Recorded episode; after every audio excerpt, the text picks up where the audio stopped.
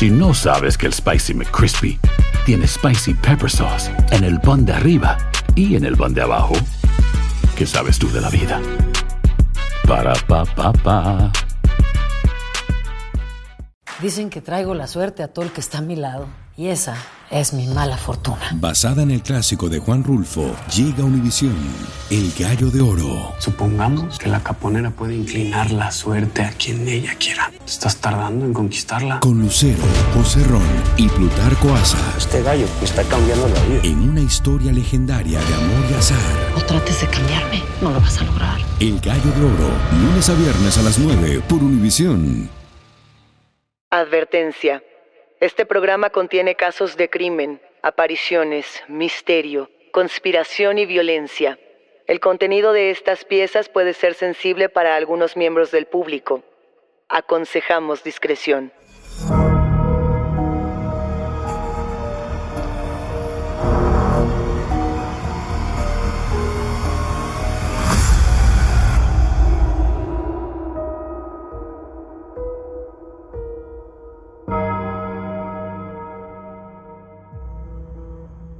Saludos enigmáticos, bienvenidas, bienvenidos de vuelta a nuestros testimoniales enigmáticos.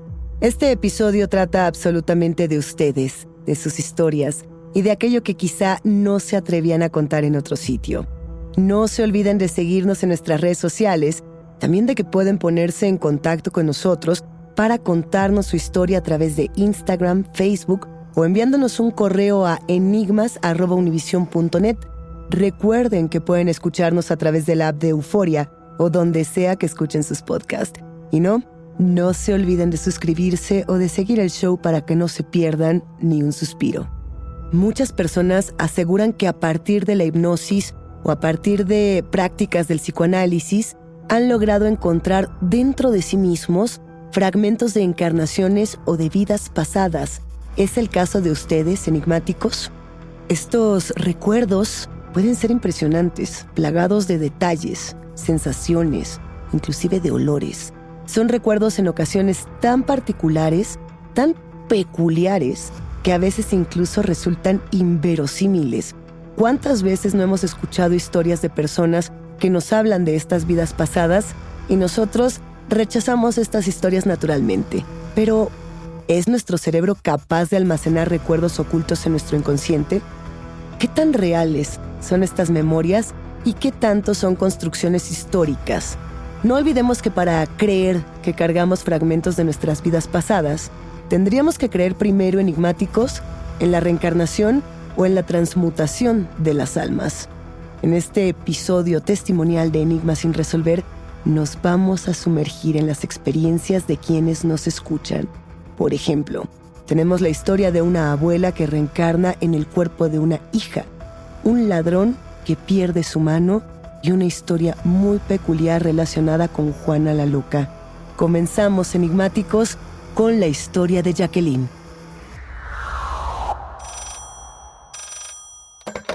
Hola, ¿qué tal? Yo soy Jacqueline y quiero contar una historia que me ocurrió hace ya varios años, cuando mi hija, la más chiquita, tenía como unos 3, 4 años.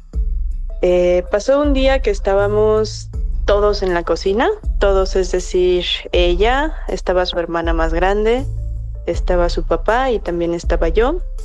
Y le di a mi hija unos platitos de plástico para que se entretuviera jugando mientras yo hacía pues cosas. Eh, estaba preparando la comida. Y en eso mi mi bebita estaba diciendo algo, no me acuerdo muy bien qué, pero me acuerdo que cerró la frase con válgame Dios. Y esto a mí me dio mucha risa y mucha ternura, porque en primer lugar en la casa pues sí éramos creyentes, pero no éramos eh, practicantes, entonces pues se me hizo una expresión muy curiosa y también algo que se me hizo muy chistoso es que eso, eso de válgame Dios lo solía decir mucho mi abuelita Mariquita. Entonces yo volteé con la bebé y le dije de juego, ay, cálmate, mariquita. Y en eso lo que pasó, que me pareció pues muy extraño, fue que mi chiquita de 3, 4 años se puso seria, se eh, irguió su espalda muchísimo y me volteó a ver con una mirada súper intensa y me dijo, hija, ¿qué no sabes que yo soy mariquita? Y pues bueno, eso a mí me entre que me dio risa y me, me, sacó mucho de onda porque en primer lugar yo no le había contado mucho a mi hija sobre mi abuelita. En segundo lugar, pues nosotros no somos eh, de hablar de cosas paranormales ni nada, entonces pues eh, se me hizo como un juego muy fuerte, no creí que estuviera jugando. Más bien lo que pensé fue o que mi abuelita Mariquita me quería decir algo a través de mi bebé, o que probablemente era uno de estos casos de reencarnación en los que un miembro de la familia regresa en el cuerpo de otro. Entonces, pues, bueno, ahí quedó ese día. Eh, me, saqué de onda, pero no dije nada. Y más tarde se lo comenté a mi mamá y pues a ella también le sacó mucho de onda. Y pues bueno, esa es mi historia que me parece pues sí muy chistosa y muy tierna, pero también me da mucha intriga y un poquito de ñañeras. Un abrazo y muchas gracias por el espacio. Es interesante la historia de Jacqueline. Muchas gracias por compartirnos este testimonio, porque estamos pensando en cómo vamos aprendiendo los comportamientos, las memorias, aquello que se vuelve colectivo y sobre todo lo familiar, el círculo más íntimo. Cuando de pronto nos preguntamos por qué nuestros hijos, por qué nuestros nietos se parecen tanto a nosotros, tenemos que pensar en esos primeros años de vida, en ese desarrollo inicial en el que comenzamos a imitar, comenzamos a tomar lo que más nos gusta o lo que más nos atrae, sobre todo como muy pequeños, como bebés o como infantes, eso que más nos llama la atención, comenzamos a replicar. Es por eso que muchas veces nos dicen tienes la sonrisa de tu mamá y no necesariamente tiene que ser la sonrisa, digamos, física, fisiológica, sino puede ser esa manera en la que esbozamos esa sonrisa, esa felicidad y que estamos imitando. Esa es una parte.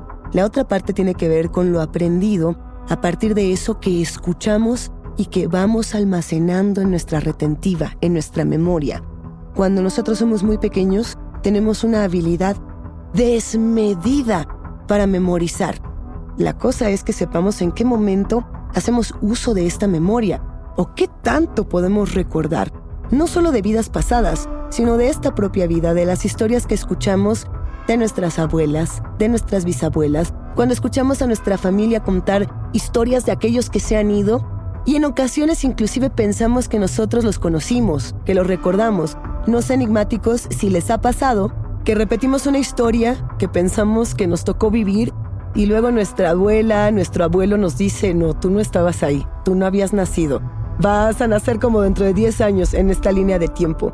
Y esto a veces pasa porque nosotros escuchamos estas historias desde que somos tan pequeños que creemos que estuvimos ahí, que creemos que somos parte de esa memoria, inclusive de anécdotas que nuestros papás pudiesen contarnos y que no necesariamente fueran reales. Las volvemos reales desde dentro, desde nuestro corazón y desde nuestra imaginación y memoria. Sin embargo, hay cosas que no podemos recordar, hay cosas que no podemos emular, como la manera en la que se sentaba nuestra abuela la que nunca conocimos, la manera en la que sonreía nuestro bisabuelo con el que nunca pudimos compartir. ¿Qué pasa entonces? ¿Quién le está poniendo la carga de memoria a quién? Puede ser que la madre quisiera poner toda esta memoria en su hija para recordar a su abuela? ¿Puede ser que la hija tomara ciertos aspectos de la memoria de su madre? ¿O puede ser que verdaderamente la bisabuela se estaba presentando, estaba intentando compartir o transmitir estos conocimientos heredados al cuerpo de su bisnieta? ¿Ustedes qué piensan, enigmáticos? Vámonos con la historia de David. Hola, ¿qué tal? Mi nombre es David. Quisiera contarles una historia de un sueño que he tenido desde hace muchos años que tiene que ver con que me cortaban la mano derecha. Este sueño comencé a tenerlo sin ninguna razón aparente desde que yo era niño. Fui creciendo y fui perdiéndole el miedo, pero era un sueño que de pronto yo podía estar en una especie de mercado o en la calle y estaba siendo perseguido por varias personas que obviamente yo ni conocía y pues este sueño a mí me daba muchísimo, muchísimo miedo y mis papás se preocuparon un buen y decidieron llevarme a terapia. Pues yo acepté porque dije, pues la verdad me produce muchísimo, muchísimo miedo, entonces prefiero que, que deje de ser esta pesadilla y vamos a ver qué pasa. Cuando fuimos a la terapia me mandaron a distintas técnicas porque mis papás no querían que yo fuera medicado, tampoco querían que me dieran pastillas para dormir o para dejar de soñar y pues un, doctor nos recomendó que, fuéramos a terapia de hipnosis para tratar de revertir como el sueño. Eh, este doctor también me dijo que sería interesante que, no, que me aplicaran una regresión, entonces pues me hicieron varias para saber cómo me encontraba y de qué podría tratarse este sueño.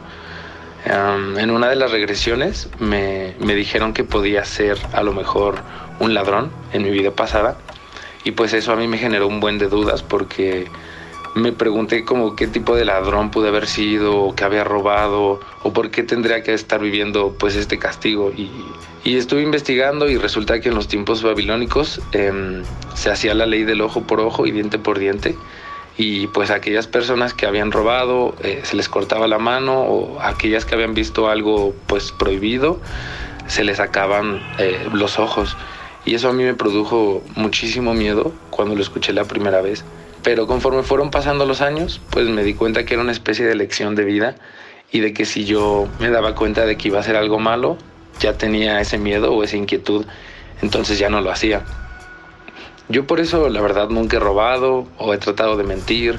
Siento que es una manera eh, como muy extraña de ver mis valores, pero pues a la vez es que sigue siendo algo muy fuerte para mí, todavía me marca bastante. En este sueño algunas veces yo también veía a una mujer, me acuerdo. Una mujer que tenía unos ojos súper, súper verdes y se me quedaba viendo todo el tiempo. Mm, me daba muchísimo miedo y hay personas que me han dicho que podría haber sido una bruja o que a lo mejor era la, la mujer que, con la que yo estaba en ese tiempo, porque la veía así todo, todo el tiempo. Hasta la fecha sigo teniendo ese sueño y de pronto pues trato de averiguar qué podría significar. Pero mm, en sí, las regresiones que me hicieron en esta hipnosis eh, fue la conclusión a la que llegaron. Inclusive me dieron el teléfono de otra persona que podría hacerme un trabajo mucho más fuerte, pero la verdad es que me da miedo eh, entrarme a este mundo y, enterarme de más cosas que a lo mejor no me, no, no, no me debería enterar. Pero, pero bueno, esta es la, historia que yo quería contarles. Eh, muchísimas gracias. Esto solo es el principio. Porque lo mejor. Esto no se va a quedar. Lo más impactante. ¿Por qué? Soy tu madre. Esta mujer me robó. Por favor, abre tus ojos. Está por venir en. ¡Pablo! ¿Entendiste? Tu vida es mi vida de lunes a viernes a las 8 por Univisión. Y eso sí que amerita un brindis, ¿no crees? Toma aire. Estás escuchando Enigmas sin resolver. David, gracias por compartirnos este testimonio. Y es delicado pensar que esta práctica que nos estás compartiendo, hay que decirlo, todavía sucede en el mundo.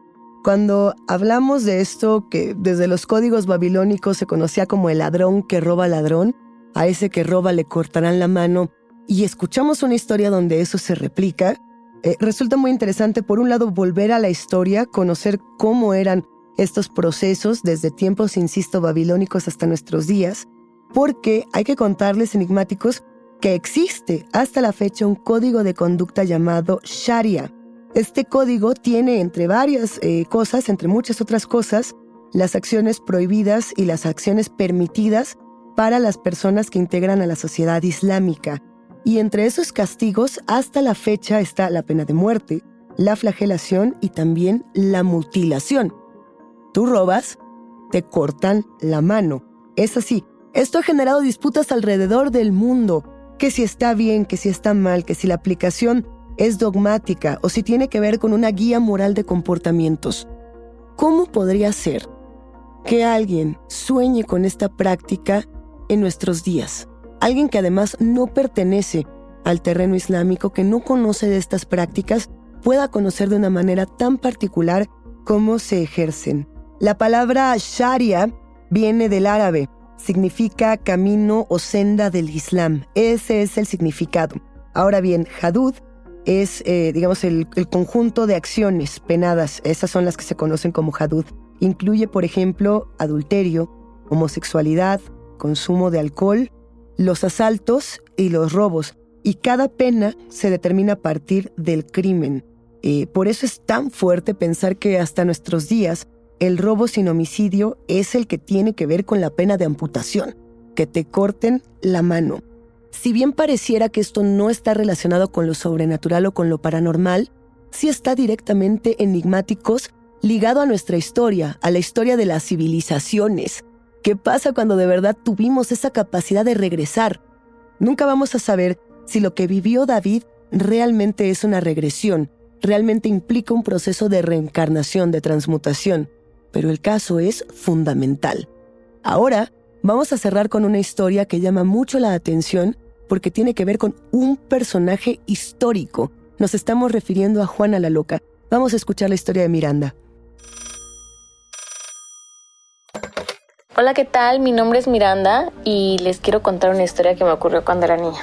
Resulta que yo en ese entonces tenía muchas pesadillas. Incluso tuve que ir a terapia de sueño en numerosas ocasiones porque estas pesadillas eran muy, muy reales y de hecho me hacían despertarme durante la noche.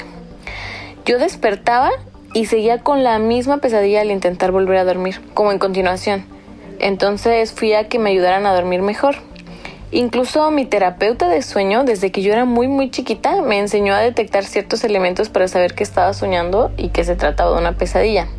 ¿Esto qué generó?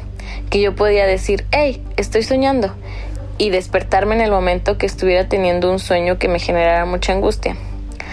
Pero había un sueño en particular del cual no me podía despertar, y era un sueño recurrente. Hasta la fecha recuerdo algunas partes. No lo recuerdo del todo. Mis papás sí porque fueron ellos los que me tuvieron que llevar a terapia. Este sueño recurrente tenía que ver con Juana la Loca, este personaje histórico. Bueno, yo soñaba que compraba un juego en una feria, un juego como estilo Yumanji, de esos en los cuales uno se mete y sale y salen cosas, no sé si me explico. Bueno, este juego lo jugaba con mi familia en mi cuarto y en algún punto yo caía en la casilla de Juana la Loca y cuando caía en esta casilla, Juana la Loca se salía del juego y mataba a mis papás y a mi hermana. Para mí este sueño era una verdadera pesadilla. Yo la pasaba muy muy mal, sobre todo porque yo siendo muy muy pequeña veía detalles muy descriptivos, muy gráficos de cómo morían mis padres y de cómo moría mi hermana y de cómo Juana la loca se acercaba hasta mí y me miraba fijamente. En algunas versiones de este sueño yo lograba ocultarme de ella en el baño y ella me miraba a través de la mirilla de la puerta. En otras versiones yo intentaba salir de la casa y me miraba por la ventana, desde dentro de la casa.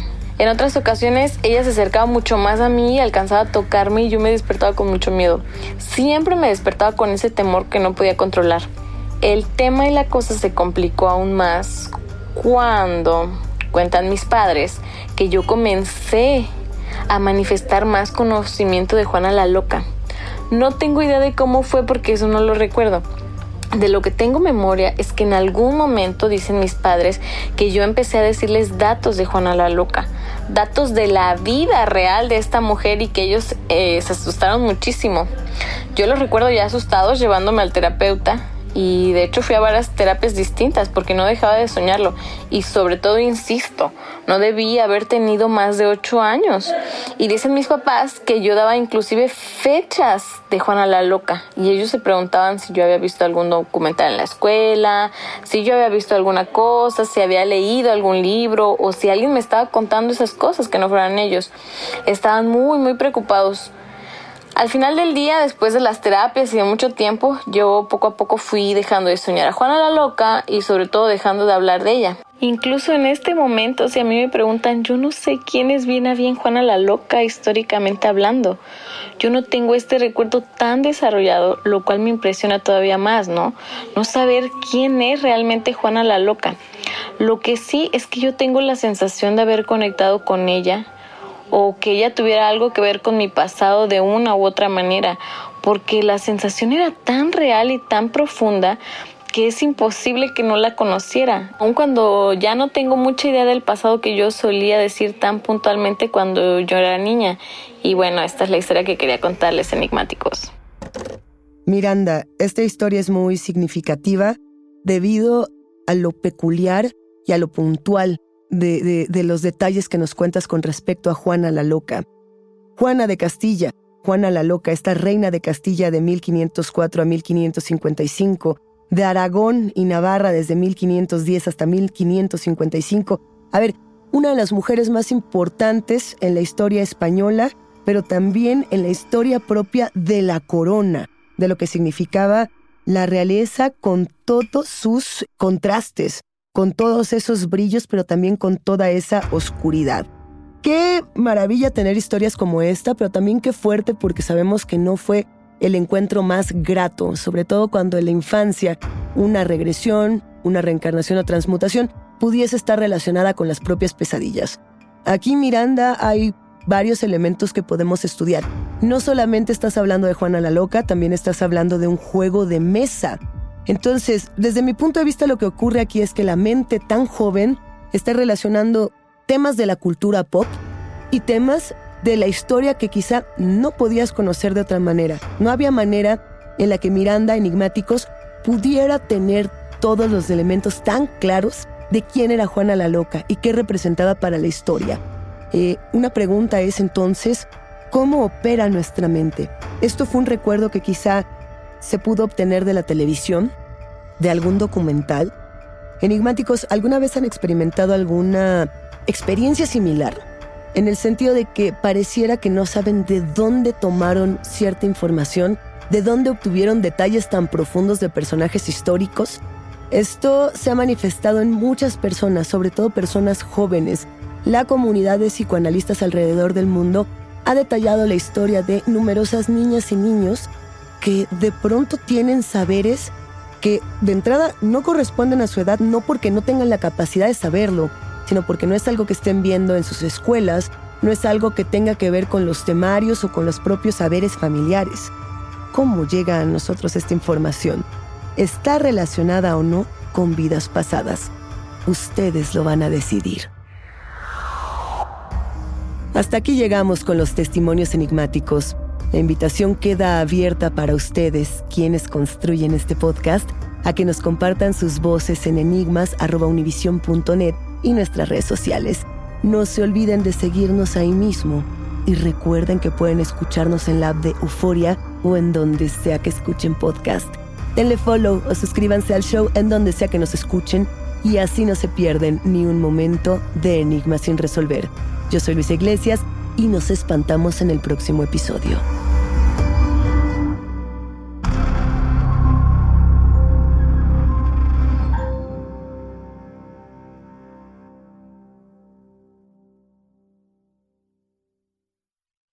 solo es el principio. Porque lo mejor. Esto no se va a quedar así. Lo más impactante. ¿Por qué? Soy tu madre. Esta mujer me robó. Por favor, abre tus ojos. Está por venir en. ¡Pablo! ¿Entendiste? Tu vida es mi vida. De lunes a viernes a las 8 por Univisión. Y eso sí que amerita un brindis, ¿no crees?